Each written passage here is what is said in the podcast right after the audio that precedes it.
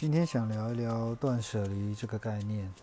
其实这几年开始就很流行断舍离，也不记得从什么时候开始接触到断舍离，好像是从看书吧，然后陆陆续续都看了几本有关断舍离的书，最有名的好像是山下英子写的。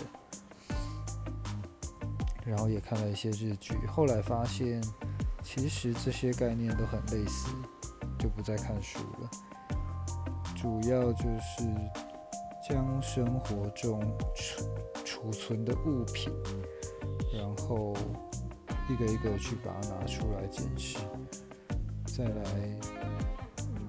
慢慢的去感受说每一个东西啊，你还有没有对这些东西留有。很深的感动，或者是很深的眷恋。如果已经完全没有的，那它就不应该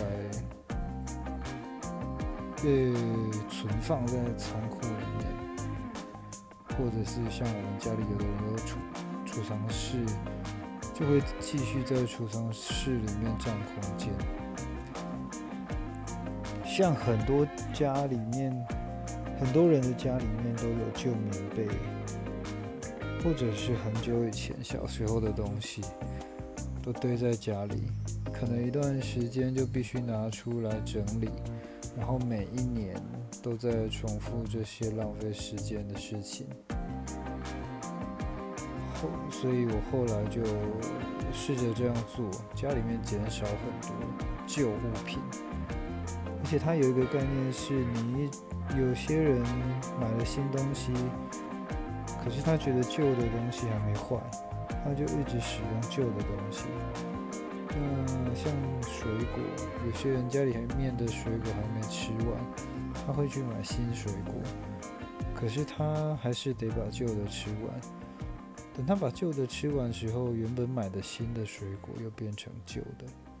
那断舍离有一部分在物品的购买上。它会让人变得节制，需要多少就买多少。那你用到的一直都会是新的东西，那你不需要在家里把当把家里当成仓库一样的，然后存放很多很多的物品。当然，现在口罩是比较特别。如果是一般的民生物品的话，有听过一个概念是把大卖场当做你家的仓库，而不是把自己家当做仓库。我觉得是一个很棒的概念。还有呢，我觉得在购物欲望上面会降低很多。第二个是在。家中摆设啊，布置，如果把这个概念用在这里的话，你对色彩哦，色彩也必须做出取舍。那其实一个空间里面，那除非你是可以驾驭这么多色彩的，不然在台湾人的家中，通常会有很多你单一个看是好看的颜色，但是摆在一起。往往都是冲突。讲一个最简单的例子，就是春联。然后大红色的东西，其实摆在传统中国风的那种装潢里面是可以的。但是通常现在家里面的人啊，都是比较现代风、简约风啊，有些乡村风、北欧风，它就。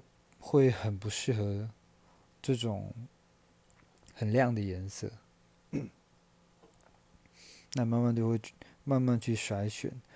那用色彩的这种概念来看呢，呃，可能一个空间里面就要必须得把色彩控制在三到四种。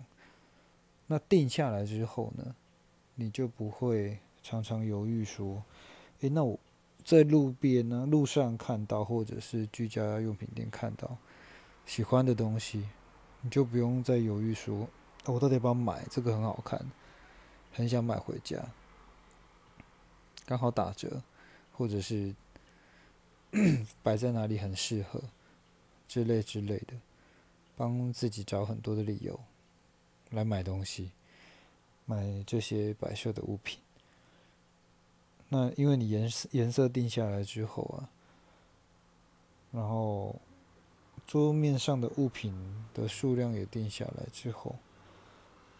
你就不需要再去烦恼，因为你你知道说这些东西不应该再进入这个空间，啊，这个色彩也不应该再进入这个空间，就能帮空间维持一定的干净度。我觉得在购物还有居家环境里面，断舍离真的是可以帮上很大的忙。就先聊到这吧。有机会再跟大家继续分享。